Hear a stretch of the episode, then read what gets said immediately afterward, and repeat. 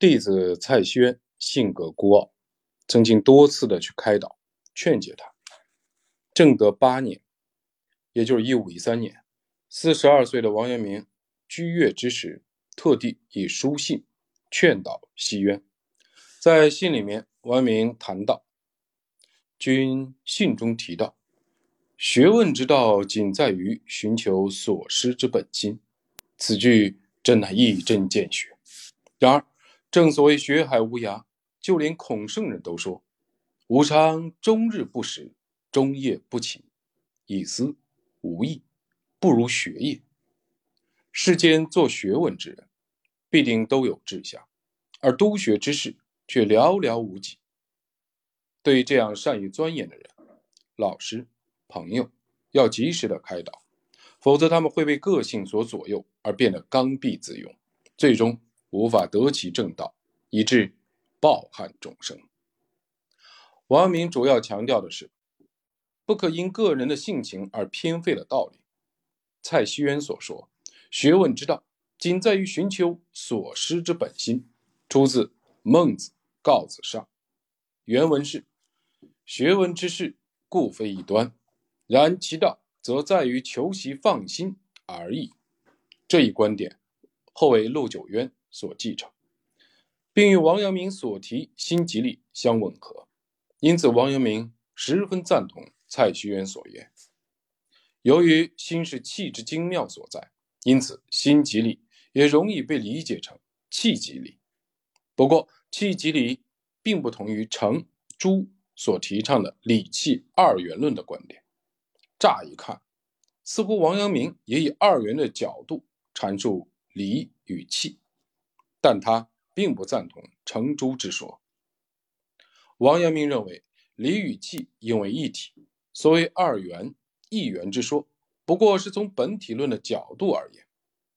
然而就功夫而言，王阳明并不赞同将气与理混为一谈。他认为，只有不断的刻苦的钻研，才可使气最终归于理。总之，从本体论的角度来看。王阳明主张礼记一元论，从功夫论的角度来看，王阳明则主张将礼记加以区分。那么，王阳明的观点与朱熹提出的本体功夫二元论的观点是否相同呢？实则不然。王阳明认为，功夫应以心即理为基础，只有理解了心即理，才能求得本体。即使某些人对心即理的理解并不充分。但他们的学术思想也远胜过对此一无所知的人。此时，王阳明所倡导的本体的功夫一体论，也就是说，本体即功夫，功夫即本体，还不够完善。直到晚年，王阳明提出了致良知之后，这个学说才得以完善。在此信中，王阳明第一次确立了本体即功夫的思想的观点。这完全不同于朱熹所提出的本体功夫二元论，也就是说，从功夫中求得本体。可以说，心学的主旨即是心即理，即知行合一说。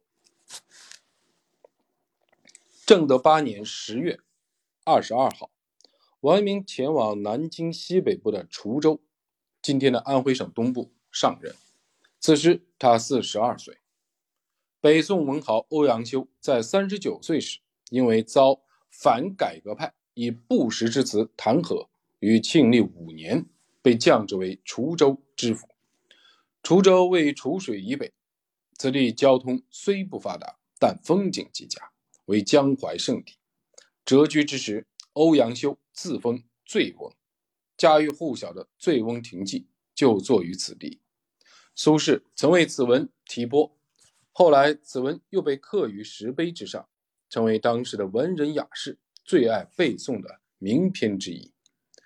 据《朱子语录》记载，欧阳修曾写了几十个字来描绘滁州的名山秀水，但他觉得未尽其意，于是经过推敲之后，仅以“环滁皆山也”来概括其貌。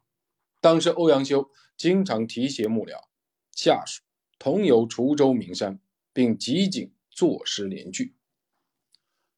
欧阳修在《醉翁亭记》醉翁亭记》中曾经这样描述山中的美景：“狼牙幽谷有鸣泉飞瀑，其音恰如行走时腰间玉佩的叮当之声，甚为动听。”十年后，太常博士沈尊特来滁州聆听此泉音，并作琴曲《醉翁吟》。可以说，滁州借助欧阳修的名气，才得以名扬天下。王阳明去滁州赴任时，途经丹阳，当时多位道家名士都居于此地，汤云谷就是其中一位。弘治十五年时，王阳明曾于旅途中拜会过汤云谷，并向其请教神仙之术。此后，汤云谷入朝为官，担任给事中一职，负责向天子谏言。由于他为人正直，不为奸逆所容，最终。辞官归隐，后来王阳明也遭人陷害，被流放龙场。王阳明与汤云谷重逢之时，汤云谷已经辞官三年有余，此时已年近七旬。次年，王阳明特意作序为汤云谷贺寿。滁州虽然偏僻，却不乏名胜之所。由于太仆寺少卿一职较为清闲，王阳明经常和弟子同游于琅琊。让泉、龙潭等地。初到滁州之时，王阳明身边仅有两三名弟子陪伴。不久之后，其他弟子闻讯，从各地云集至此。据年谱记载，自滁州讲学开始，王阳明身边的弟子就逐渐的增多，其声望越来越大。当时，王阳明的日。王阳明的旧友不是挚友，旧友湛甘泉特意到访滁州，向王阳明请教道教、佛教方面的问题。在滁州任职期间，王阳明的生活十分的清闲自在，心情也很惬意安适。他尽情的享受着如同隐士一般的逍遥的生活。梧桐江用韵一时就很好的表现出了王阳明的此种的心境。蜂鸟久不至，梧桐生高冈。我来尽日坐，清音洒衣裳。缘琴抚流水，调短意苦长。遗音满空谷，随风地悠扬。人生贵自得，外目非所藏。言子岂忘事？中泥故惶惶，疑疑复何事？武道归沧浪。诗中提到，孔子的弟子颜渊虽身居陋巷，却未忘尘世。孔子以天下为己任，而周游各地，却难以实现自己的抱负。当年，屈原在沧浪河边巧遇渔父，渔父对他说。沧浪之水清兮，可以濯吾缨；沧浪之水浊兮，可以濯吾足。王阳明借此典故，表达了归隐的愿望。其实，王阳明并非真的想做一个不问世事的隐者，他所向往的是能够在闲时偶尔享受一下这种深居幽静、闲散自在的生活，通过。林间睡起一诗，我们可以发现，王阳明对于这种过于闲散的生活怀有些许不安。林间近日扫花眠，只是官衔愧俸钱。门径不妨春草舍，栖居常对晚山岩。每一方树真非真隐，始信杨雄。悟太玄，混世亦能随地得，夜情终是爱秋园。诗中提到，东方朔因为执剑汉武帝而被贬至金马门任职，他并未因此归隐山林，而是随即走马上任。东方朔曾说过：“路程一俗，避世金马门。宫殿中可以避世全身。”何必深山之中？蒿庐之下。可见东方朔认为大隐隐于朝，小隐隐于林。同样是西汉人的杨雄，在汉成帝时为官，他曾经仿《论语》而著《法言》，仿《周易》而著《太玄》，被当时的人称为大儒。但是，他所做的《太玄》因有趋炎附势之嫌，而致使《周易》之理未能声名于天下。因此，王阳明说：“杨雄悟太玄。”由此可以看出，王明非常的赞赏东方朔的真隐士的风格，不屑于杨雄那种阿谀奉承的行为。该诗的最后两句说明，王明当时因为身处浊世而倍感大自然的亲切美好，提到归隐，也是为了更好的表现这种热爱之情。另外。王阳明与弟子还结伴游览了南京郊外的龙盘山、滁州西南部的琅琊山。对此，年谱中写道：“王明每日和弟子游学于琅琊、让泉等地，每逢月朗星稀之夜，数百名弟子环坐龙潭而歌咏，歌声响彻山谷。由此可知，当时的王阳明身边弟子甚多。在游学途中，王阳明随时随地会为弟子答疑解惑。”夜坐龙潭一诗就很好的描绘了这种情景。何处花香入夜清，石林茅屋隔溪声。幽人月出美孤往，栖鸟山空时一鸣。草露不辞忙绿诗，松风偏雨各衣轻。临流欲写倚兰意。江南江北无限情。诗中提到的倚兰是兰花的一种，以此比喻君子。当年孔子周游列国时，虽被各国诸侯封为上宾，却始终不受重用。孔子从魏国返回鲁国的途中，偶见山谷中兰花绽放，其香气沁人心脾。见此景致，孔子不禁停下脚步。抚琴唱道：“夫兰为王者香，今乃独茂于众草为伍。譬有贤者不逢时，与彼夫为伦也。”此曲即为《以兰操》，孔子以兰花比喻贤者，他在歌中赞扬了贤者的高雅的品格，同时也表现出贤者，也就是孔子自己，不为世人。所容的无奈。通过夜坐龙潭一诗，我们能够深刻的体会到王阳明对于自然风光的依恋之情。游学琅琊山时，王阳明作山中是诸生五首，其中第一首揭示出了心学的宗旨：“路绝春山久废寻，野人伏病强登临。”同有仙侣须称信，共探花园莫厌深。鸣鸟游丝俱自得，闲云流水亦何心？此前却恨千文句，辗转之里叹路尘。王阳明认为，自然的环境不仅有益于自悟，也有欲领悟圣人的思想。因此说，此前却恨千文句。然而。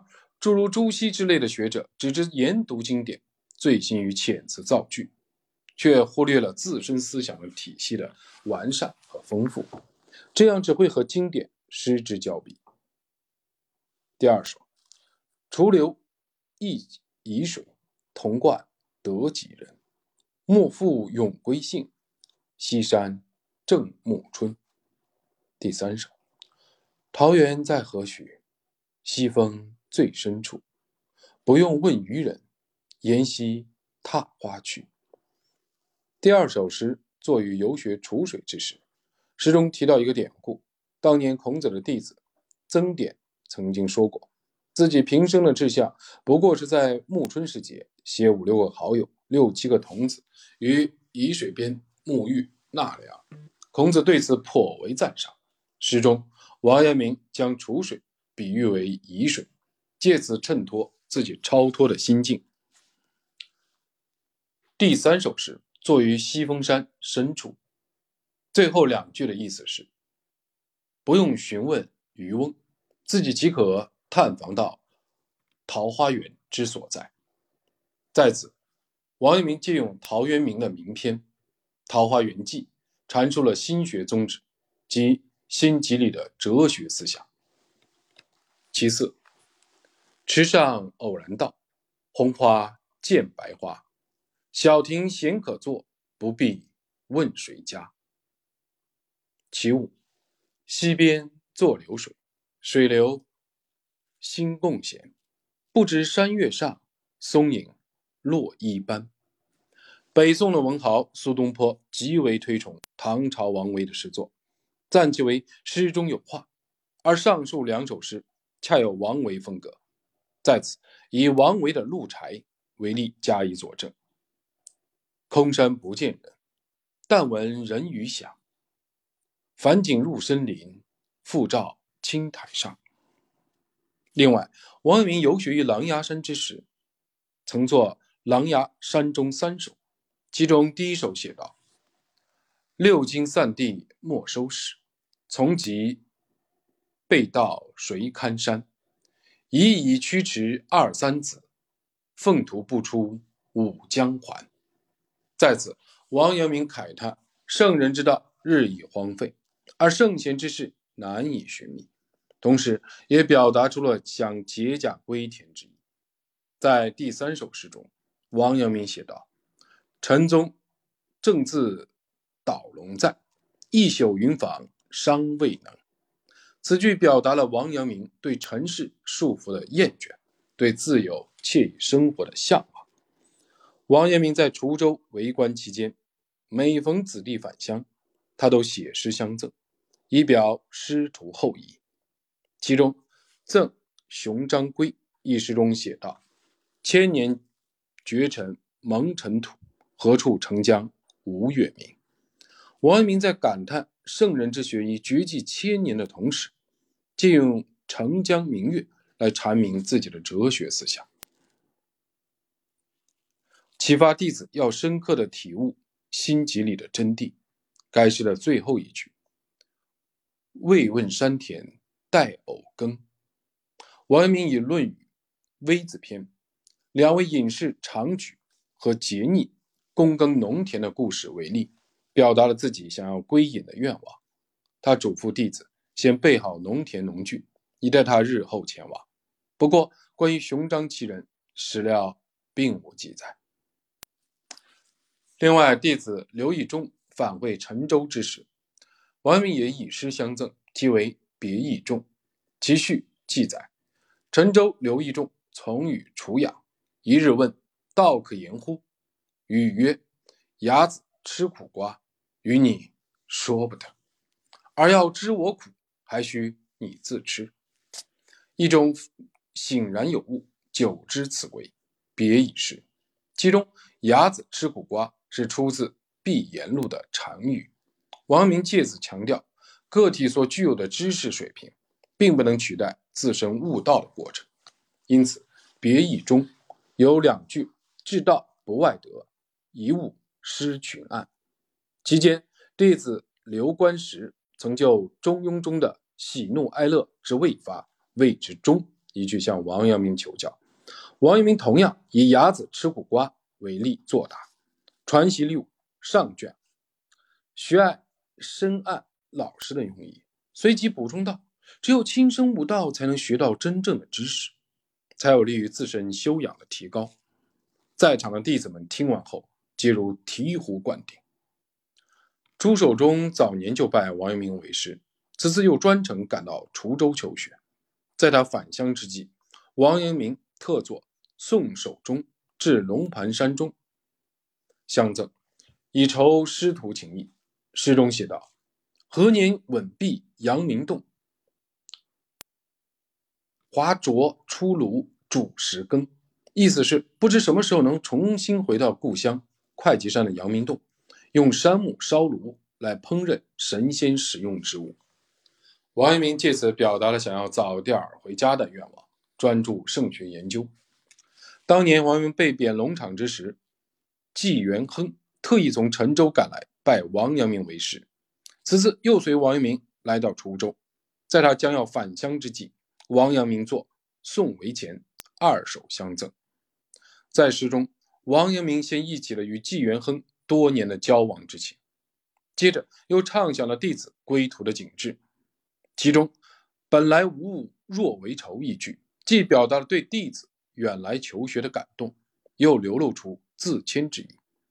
正德二年，蔡希渊于京城拜王阳明为师。正德八年冬，蔡希渊进京参加科考，途经滁州时，特来拜访王阳明。在此期间，他为王阳明的思想所折服，随即决定放弃考试，从学于王阳明，直到第二年。王阳明与蔡轩同游狼牙山时，曾经多次的论道。正因如此，蔡轩最终得以领悟圣人之道。在爱徒即将离去之时，王阳明特作送蔡轩渊三首相赠。在第一首诗中，王阳明将蔡轩比作严冬的孤雁。赞扬了他不流于世俗的高尚的人格，同时，该诗还描写了师徒二人游学山中的情景，以及论道、悟道种种的乐趣。其一，风雪碧旷野，百鸟动不翻。孤鸿亦何事？叫叫树寒云。其一稻粱之日。我就有点受不了了，他写的诗真的是太一般了。独往求其群，之子渺万中，救我楚水滨。也似同游请，春山共攀援。鸟鸣幽谷暑，伐木溪间熏。轻剑战寻思，晴窗玩奇闻。寂景赏心物，微言心有闻。寥寥绝代下，此意即可论。此外，王阳明还在第二首诗中表现了对蔡希渊重返会稽的羡慕，同时感叹自己虽慕圣学，却不得不为官职所累，过这种流于世俗的生活。其中“倘入阳明峰，未寻旧栖处”一句，充分地表现出王阳明对故乡山水的向往和思念。在第三首诗中，王阳明写道：“物后六经无一字，静于孤月占虚名。六经不过是领悟圣人之道的手段而已。当你悟道以后，思想就会变得清晰明了，恰如清净皎洁的月光一样。”晚年时，王阳明将良知比作明月，想必原因也就是这样。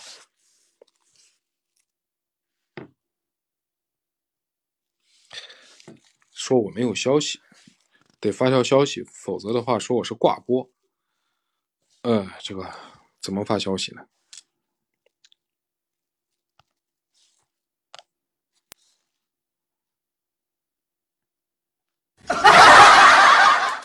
好吧，这就算了吧。在第三首诗中，王阳明写道：“物后与六经无一字，静于孤月占虚名。”六经不过是领悟圣人之道的手段而已。当你悟道之后，直播间发送一条聊天，超过五分钟未响应，隐藏直播间七十二小时。啊，系统又警告我了。问题我都不知道怎么发话呀。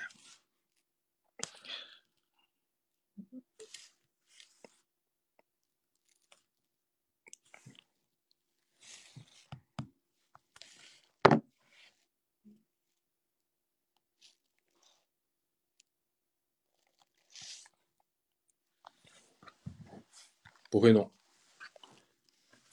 当你悟道后，思想就会变得清晰明了，恰如清净皎洁的月光一样。晚年时，王阳明将良知比作明月，想必原因就在于此。不过，王阳明此时还未将良知作为自己的学术的宗旨。王阳明与滁州讲学之时，提倡静坐悟入，就是在静坐的过程中悟道。因此，他在诗中强调。静于孤月占虚名。对这个问题，有弟子曾经提出疑问，王阳明这样答道：“在滁州讲学之时，诸生仅注重理论上的争辩，如此并不利于自身的悟道。于是，我教他们通过静坐来悟道。刚开始的时候，弟子们没有大的改变。不过，随着静坐时间的延长，他们都变得喜静不喜动。有人已经达到物我两忘之境，也有人能发出惊世之言。只有这样。我才会为其说致良知。王阳明自龙场返回陈州讲学之时，就倡导静坐勿入。在滁州时，他依然要将其作为主要的教学方式。不过，当王阳明发现这种方式有一定的弊端之后，就决定改进自己的教学方式。王阳明离开滁州以后，曾多次向弟子提起致良知。不过，直到晚年。他在正式的将致良知作为自己的教学的宗旨。此外，弟子孟元也曾就静坐问题求教王阳明。孟元问道：“静坐中思虑纷杂，不能强进觉。”王阳明答曰：“纷杂思虑，一强进觉不得。只就思虑萌动处，醒察克制，到天理精明后，有各物各复物的意思。”自然精专无纷杂之念。正德九年，四十三岁的王阳明调任南京，并滞留一年之久。当时，孟元特地赶到南京向王阳明求教。临别之时，王阳明受托在书轴上留言。在该文中，王阳明对静坐误入进行了反思。圣贤之学，坦如大陆，但之所以入。苟循循而进，各随分量，皆有所至。后学厌长喜义，往往时入断溪取静，用力于劳，去道愈远。像在滁阳论学，亦逞莫俗卑污，未免专就高明一路开导引接，其间亦多兴起感发之事，一时趋向。皆有可喜，近来又复渐流空虚，为脱落兴起之论。孟元博生复来金陵请益，察其意向，不为无尽，而说谈之弊，亦或未免。故因其归而告之以此，随时归告同志，